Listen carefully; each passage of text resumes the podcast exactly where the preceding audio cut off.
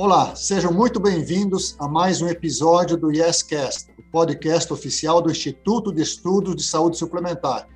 Eu sou José Sequim, o superintendente executivo do Instituto. Para quem nos ouve pela primeira vez, nosso podcast trata de diferentes temas e preocupações da saúde suplementar nacional. Isso envolve desde qualidade do serviço ao paciente, passa pela sustentabilidade econômico-financeira das operadoras e do sistema, e por aspectos regulatórios e muitos outros. Eu convido quem não conhece nosso trabalho a acessar o portal www.iess.org.br e ler nossos estudos, boletins mensais, textos para discussão, livros e outras publicações, notícias, novidades que constam do nosso site. Não custa lembrar, siga nosso podcast em sua plataforma predileta. Mas se você preferir acompanhar pelo YouTube, assine o canal, ative as notificações, conheça nossos conteúdos, vídeos, webinars, entrevistas, palestras e tantos outros. Dê o seu like, nós gostaremos disso. Essa nossa primeira série de 15 episódios trata do livro Saúde Suplementar: 20 anos de transformações e desafios em um setor de evolução contínua, uma obra organizada pelo IES, assinada por 24 autores convidados. Você encontra o livro na íntegra, de forma gratuita, no portal do IES, que eu já mencionei.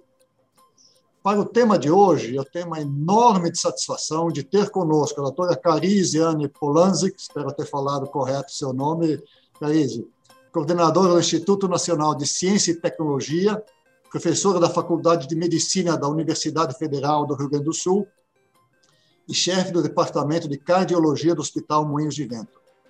E nosso amigo, colaborador do IE já de longa data, Dr. Denizar Viana, professor da Faculdade de Ciências Médicas da Universidade do Estado do Rio de Janeiro, pesquisador do Instituto Nacional de Ciência e Tecnologia, e muito mais nessa longa do setor, inclusive uma passagem importante pelo Ministério da Saúde, concluída há pouco mais de um ano. Juntos, eles assinam o capítulo Avaliação de Tecnologia em Saúde no Brasil. Sejam bem-vindos, doutores Carize e Denizar. Muito felizes com a presença de vocês. Espero que vocês estejam bem. Obrigada, Sequim. É um prazer estar aqui com, com vocês. Obrigado, Sequim. Parabéns ao IES por mais essa iniciativa.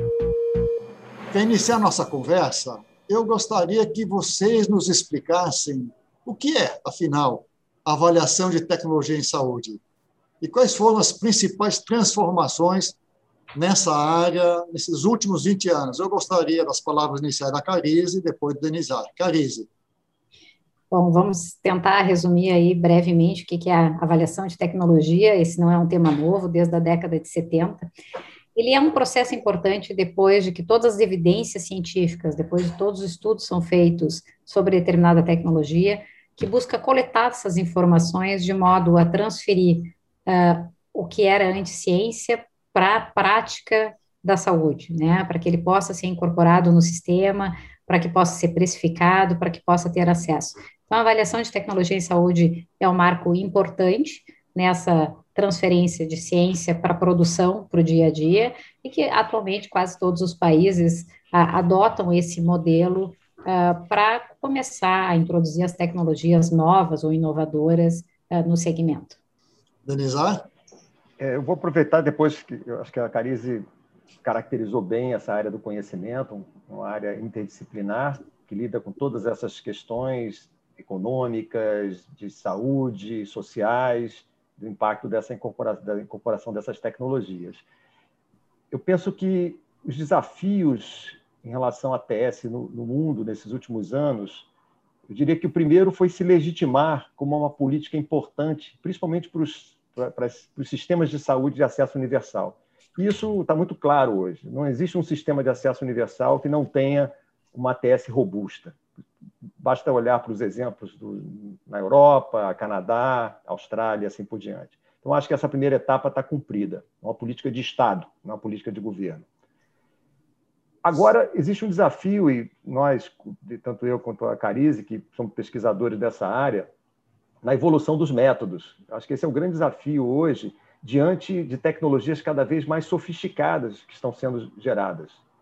É, vou citar um exemplo aqui na área agora de mutações genéticas. Os ensaios clínicos agora já são feitos para avaliar a mutação genética e não um determinado tipo de tumor. Então, você tem que rever todo o seu processo de avaliação dessa tecnologia, lidar com novos métodos, de alguma forma validar esses métodos perante os, as várias agências do mundo.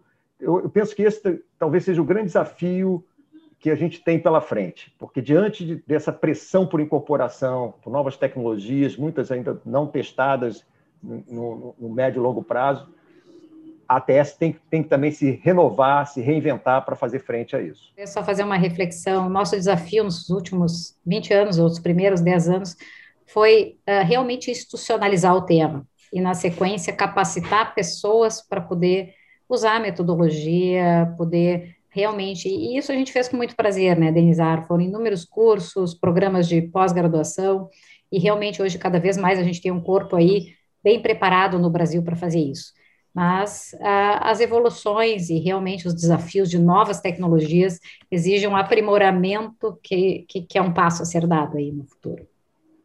Muito importante, eu acho que vocês já destacaram dois pontos de grandes transformações nesses 20 anos. A genômica, o estudo da genética, que se torna cada dia mais importante, praticamente não existe muito pouco há 20 anos atrás. Não tínhamos decifrado ainda o genoma humano, né? hoje já temos. E essa importância da institucionalização que a Carize lembrou muito bem. No capítulo, vocês apresentam uma série de experiências internacionais sobre o tema, com maior detalhamento para o caso do Reino Unido. Como vocês situariam o Brasil frente a essas experiências internacionais? Estamos no caminho adequado? Como essas experiências que vocês estudaram e descreveram no artigo podem nos inspirar? Denizar, depois Carize. É, o Brasil ele já, ele já tem um legado nessa área, principalmente se a gente olhar para o SUS, se construiu um processo que realmente trouxe retorno para a sociedade em termos de transparência, em criar é, critérios do processo, definir prazos, enfim, isso tudo eu acho que a gente cumpriu é, ao longo desses últimos anos. Quando a gente olha os exemplos internacionais, particularmente o Reino Unido, eu destacaria três pontos que eu acho que são importantes no modelo deles. Um, independência. É importante, e o modelo do NICE é um modelo independente, isso dá mais legitimidade ao processo de avaliação. Ele avalia, não é ele que incorpora. Essa é até uma máxima nessa área. Quem avalia não incorpora, quem incorpora não avalia. Então, esse é um ponto importante. A outra questão que eu acho que é crítica, e isso merece um amadurecimento da nossa sociedade, é que nós temos que definir o sistema ele tem que ser proativo e definir o que, que tem que ser avaliado, o que, que é prioridade para o sistema de saúde e não simplesmente reagir ao mercado. Nós hoje temos certamente algumas tecnologias que seriam prioritárias para o país e ainda não foram avaliadas, em, detrimento de outras que, que existe uma pressão, inclusive de mídia, muito grande. Então, eu acho que essa proatividade ela é fundamental, baseada em prioridades, em carga de doença e assim por diante, necessidades não atendidas. E, por último, eu acho que a gente tem que avançar mais na representatividade social, para que também esse processo seja mais legítimo, e também olhando o exemplo do Reino Unido, que os diversos participantes, os stakeholders, eles participem desse processo. Eu concordo com todos os comentários do Denizar. Eu acho que nós, uh, o sistema brasileiro, ele foi baseado muito na experiência do Reino Unido e de outros países, que foi um ponto muito positivo. Uh, por outro lado, eu acho que a gente pode avançar mais em identificar, por exemplo, na Alemanha, no Canadá, na própria Austrália, outras experiências e aspectos do sistema uh, que a gente não conseguiu incorporar. O nosso sistema é único também, e nós precisamos de soluções uh, adequadas para os nossos sistemas. Então, eu acho que chegou o momento da gente parar de tentar não só copiar, mas uh, personalizar, individualizar, se é que é possível, né, para o nosso sistema, uh, esses aspectos. Uh, e além, eu incluiria, além desses três pontos do Denizar, a gente precisa avançar de modo transparente, com uma maior autonomia, os critérios de incorporação no SUS. A gente tem muita dificuldade como sociedade de falar sobre custos, de tomar uma decisão sobre esses aspectos, né? E, e, não é fácil, certamente não é fácil. Quando a gente é paciente, a gente quer tudo do melhor, mas como sociedade nós temos que fazer escolhas. E essa indefinição, eu acho que gera uma grande fragilidade no sistema e no modelo atual. Muito clara a posição de vocês, os três pontos, um quarto acrescentado pela Cariza dos critérios de incorporação. Aí eu me lembrei, Denisa, do seu tempo de, de ministério. Eu acho que você chegou a pensar ou imaginar, não sei se conseguiu ah, propor na prática, uma medida desse tipo, de tornar uma formar uma entidade independente que fizesse esta avaliação. É, queria um comentáriozinho rápido sobre essa sua ideia lá do, do passado, Denisa? É, sobre a, a, percepção da necessidade de, um, de, uma agência, vamos chamar de agência, mas de um, de um instituto que fizesse avaliação de tecnologia em saúde de forma independente.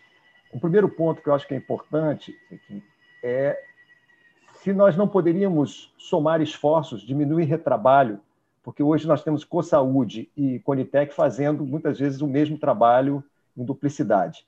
Isso foi uma primeira percepção. A outra questão de independência, porque se nós temos independência, isso vai legitimar mais esse processo perante, inclusive, os, os, o, o, aparelho judicial. Nós padecemos muito de judicialização.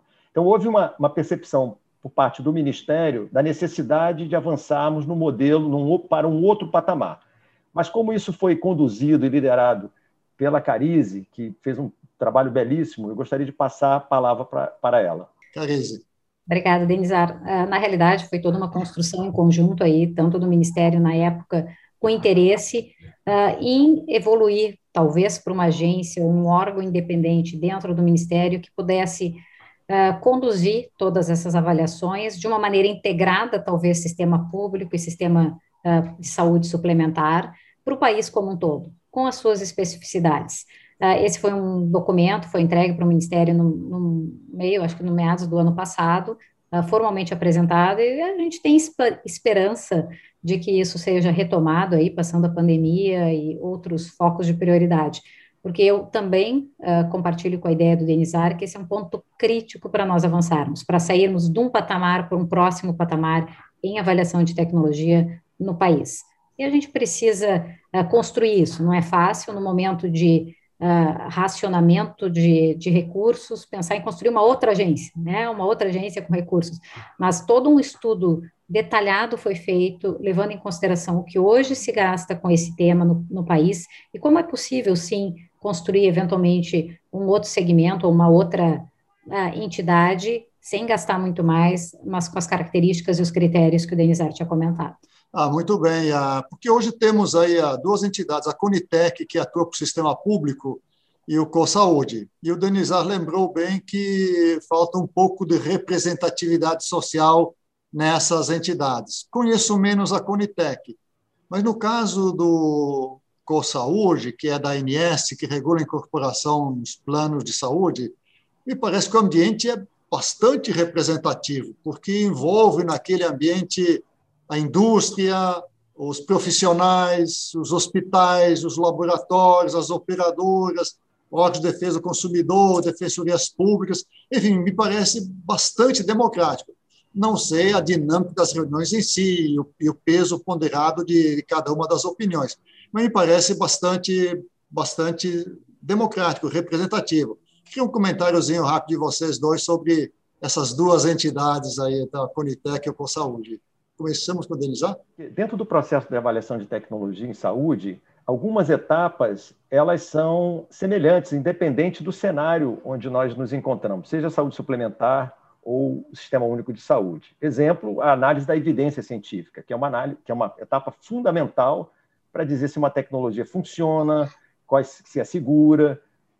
Tudo isso é feito, é, exige um capital humano muito, muito qualificado e isso a gente conseguiria hoje é, colocar de uma maneira conjunta essa atividade para poder dar resposta tanto à saúde suplementar quanto ao SUS nessa primeira etapa de avaliação. Um outro ponto importante é que hoje, no processo, e talvez o medicamento seja um exemplo bom, no processo de, de, de chegada de um medicamento no país, ele passa por uma etapa de registro na Anvisa, baseado nos seus, nos seus atributos de segurança e eficácia. Depois tem uma outra etapa de precificação na CEMED, que é uma Câmara interministerial, para depois definir se, se é incorporado ou não pela Conitec para o SUS ou com saúde para a saúde suplementar. Se nós conseguíssemos somar esforços, poderíamos, eh, de alguma maneira, melhorar esse fluxo, dar mais celeridade ao processo de avaliação, inclusive dando respostas mais rápidas à sociedade se uma tecnologia deve ou não ser incorporada, antes mesmo de que isso caia e gere mais judicialização. Então, eu penso que se a gente consegue esse alinhamento, e há exemplos hoje no país de, de algumas ações específicas, eu gosto sempre de citar o exemplo da, da hepatite viral, os primeiros os medicamentos que, que, modificaram a história natural da hepatite C. Houve um, um alinhamento dessas três agências de, de uma maneira muito célere, muito organizada, que permitiu que o Brasil tivesse um dos menores preços no mundo desses insumos na hora da incorporação. Então, a gente ganha escala, negocia melhor com as indústrias e dá mais celeridade ao processo. Eu penso que somar esforços nesse momento seria muito útil para os dois sistemas.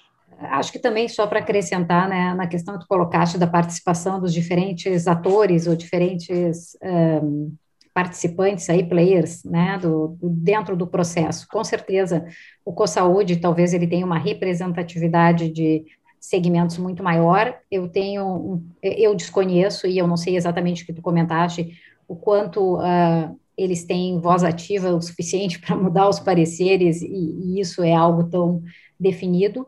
Mas na Conitec, apesar de vários segmentos estarem representados, uh, eu acho que poderia ser maior, tanto a participação de sociedade, entendimento do que se passa uh, naquele cenário, participação de pacientes, cuidadores, enfim, uh, tem como dar uma maior, e aí entra a questão de comunicação, uma maior visibilidade a, a todo o processo e, e uma consulta realmente pública do, da avaliação da tecnologia importantes mudanças foram introduzidas pela Lei 12.401, que dispõe sobre assistência terapêutica e incorporação de tecnologias em saúde no âmbito do SUS. Vocês podem citar algumas delas e explicar por que foram tão significativas? Carize. A, a lei foi um marco, porque apesar de nós termos antes né, portarias que realmente apontavam como deveria ser esse fluxo, a lei realmente estabeleceu que para ser para entrar com ingresso no SUS, uma tecnologia tem que ser realmente comprovada como segura, eficaz, acurada, enfim, todos os princípios da evidência científica e também aspectos econômicos, como custo-efetividade e o impacto orçamentário. Então, eu acho que a lei realmente assinou embaixo toda essa institucionalização que nós comentamos. Um grande marco, e era uma, um problema durante um período, era o atraso em relação à produção desse, desse documento ou dessa resposta por parte do Ministério da Conitec. E a lei acabou colocando um prazo de 180 dias para que isso acontecesse. Motivos de debate, motivos de crítica, mas a gente sabe que isso ajuda, ajuda realmente a gente colocar uma maior velocidade. Então, são dois pontos que foram bem importantes com a, com a legislação que veio. Gostaria só de adicionar os pontos que a Carize destacou. A questão da transparência, a gente avançou bastante, as consultas públicas, eventualmente até audiências públicas. Isso foi, foi um avanço institucional muito grande. E eu penso que, também reforçando o que a Carize comentou, nós conseguimos transformar numa política de Estado, independente do governo que esteja lá, isso está bem consolidado, talvez seja o grande legado desse processo e há realmente pessoas que contribuíram muito nisso, que lideraram todo esse processo, tanto eu quanto a Carice estavam pelo lado da academia, fazendo os estudos, mas é muito importante que os gestores que conduziram isso, conduziram com muita, muita eficiência para poder tornar isso uma realidade. Eu acho que esse é o grande legado, uma política de Estado de avaliação de tecnologia em saúde no SUS. Parabéns a vocês por esses resultados aqui. Agora, brevemente, eu imagino que não se implanta uma ideia dessas de forma muito simples. Então, que barreiras vocês identificaram no SUS, na saúde suplementar, para termos uma atenção, uma, uma avaliação de tecnologia em saúde mais robusta? O que falta acontecer para que isso se concretize? Eu acho que tem, tem que haver um maior entendimento desse processo. Quando a gente está discutindo aqui que há necessidade de unir esforços, eventualmente até no, numa, numa unificação desse processo, há setores da sociedade que, que acham que com isso a gente está querendo também, é, de alguma maneira, é, macular o próprio SUS ao trazer a saúde suplementar para essa discussão. Eu não vejo dessa forma. É uma maneira da gente unir as coisas que são positivas para a gente ganhar escala na discussão, nas negociações, mas também tratar as questões que são diferentes de forma independente. A gente sabe que os cenários econômicos são diferentes, tanto da saúde suplementar quanto do SUS. Que nós, como digo aqui, eu e a Carice, como médicos, a gente gostaria de que o sistema fosse é, tivesse o mesmo, mesmo acesso, tanto para pacientes do SUS quanto para pacientes do, do sistema suplementar. A gente sabe que nem sempre isso acontece. E é muito e isso entristece e também mais nos mobiliza para saber o que, que eu posso trazer hoje desse processo que eu ganhe potencial para os nossos pacientes do SUS, porque em algumas áreas terapêuticas, principalmente no câncer, existem algumas defasagens hoje que a gente tem que avançar e talvez se a gente unir, esses esforços a gente pode, pode ganhar escala. Eu acho que para que a gente possa avançar nessa ideia, nós temos que, perante a sociedade, de uma forma muito organizada, discutir isso.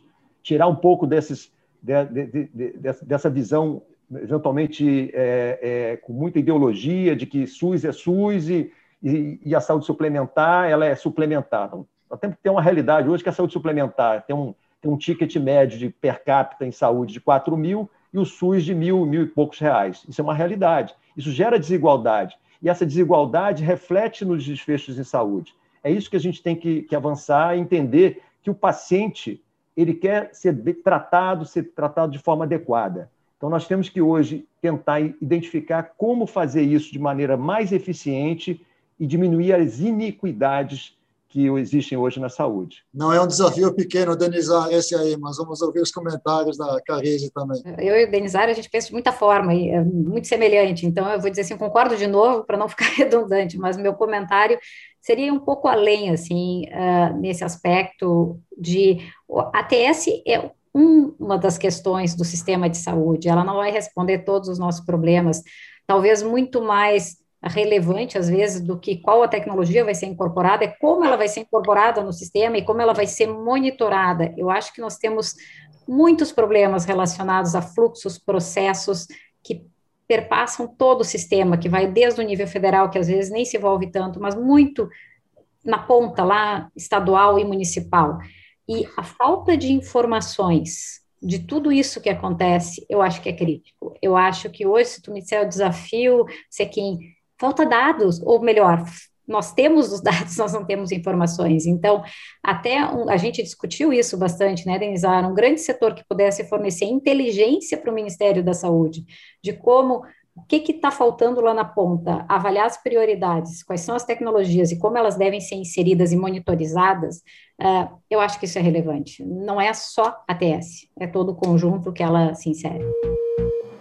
E nós falamos aqui um pouco dos últimos 20 anos, o que veio acontecendo nesse período. E a gente, então, tem uma ideia da trajetória, velocidade e movimento. Mas eu gostaria um pouquinho de futurologia. Acho que nossos ouvintes gostariam um pouco disso. Então, para onde estamos indo? Que perspectivas temos pela, pela nossa frente? É, Denizar, seus comentários, depois Carize. É muito importante que o sistema, eu vou começar pelo SUS, depois falar de saúde suplementar, que o SUS avance na, em termos de gestão. Hoje a gestão pública é muito legalista, muito, muito burocrática e difícil de você inovar.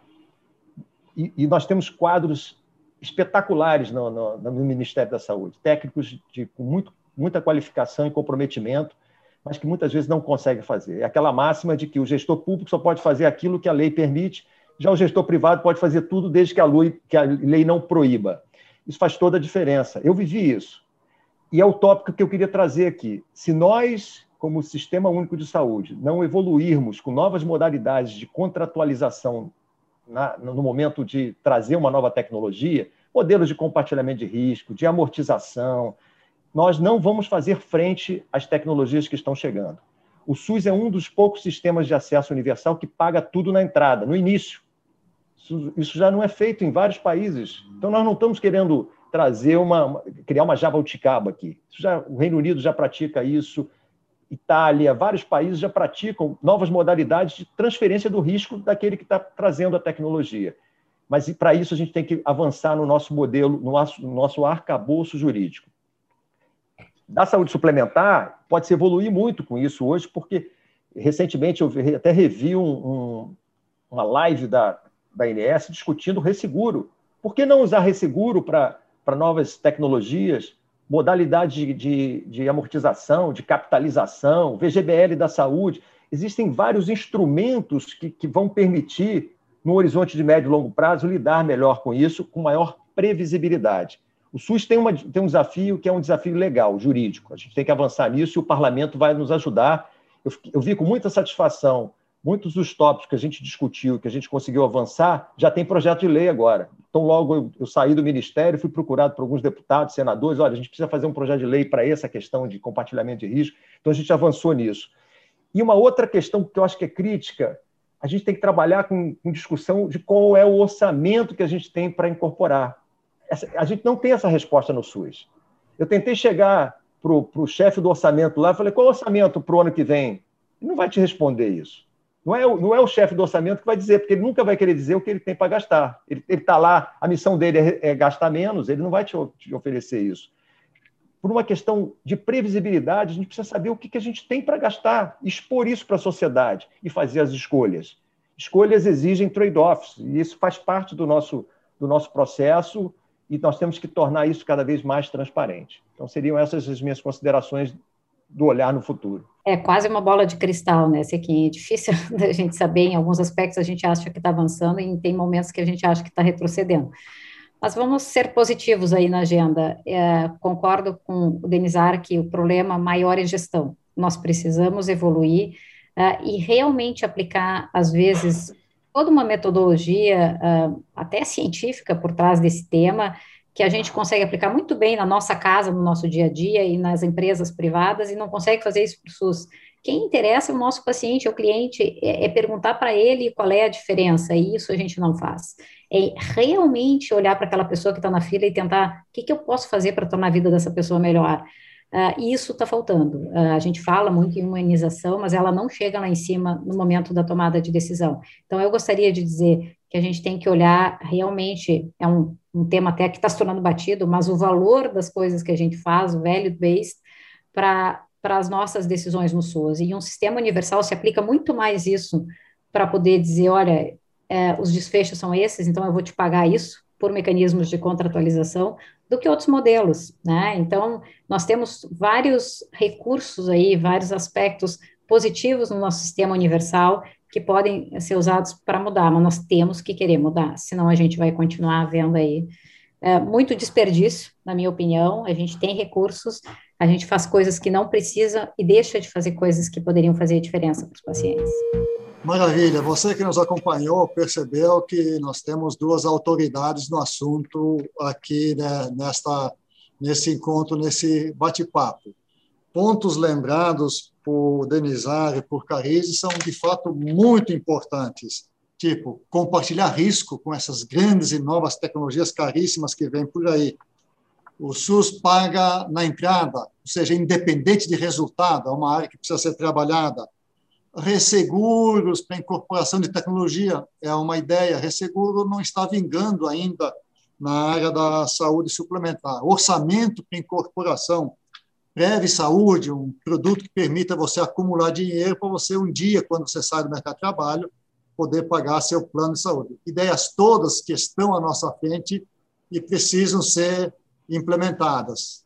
Bem, eu confesso que foi um bate-papo super agradável. Eu queria agradecer demais ao Denizar e a Carize pelas dúvidas, por ter aceito nosso convite de escrever o, o capítulo. Foi um grande prazer recebê-los. Eu tenho certeza que nossos ouvintes, assim como eu, aprendi muito com as conversas dessa manhã palavras finais de vocês para as despedidas desse encontro. Denizar depois Carize. Muito obrigado. Foi um momento assim, muito produtivo, muito prazeroso, e eu espero que essas mensagens cheguem aos gestores e aos formuladores de política de saúde. Um prazer estar aqui. Só agradecer também a oportunidade, parabenizar o IES aqui, né, por essa iniciativa, pelo livro, e realmente a gente espera que as pessoas tenham a oportunidade de se debruçar nesse material, tanto no livro quanto no podcast, nos podcasts. Maravilha, muito obrigado a, a vocês. Lembrando que quem nos ouve e deseja ler não só esse capítulo, mas o livro inteiro, Saúde Suplementar, 20 anos de transformações e desafios no setor de evolução contínua na sua totalidade, ele está disponível no site do IES. Basta acessar www.iess.org.br, fazer o download gratuito. Leia-o, comente-o, mande sugestões para nós, nós ficaremos muito gratos a vocês. E assim encerramos mais um encontro, mais um capítulo. Não deixe de nos acompanhar nos próximos episódios. Muito obrigado. Esse episódio foi gravado seguindo todos os protocolos de segurança para evitar a contaminação com o Covid-19. YesCast é uma produção da Letra Certa, Inteligência em Comunicação.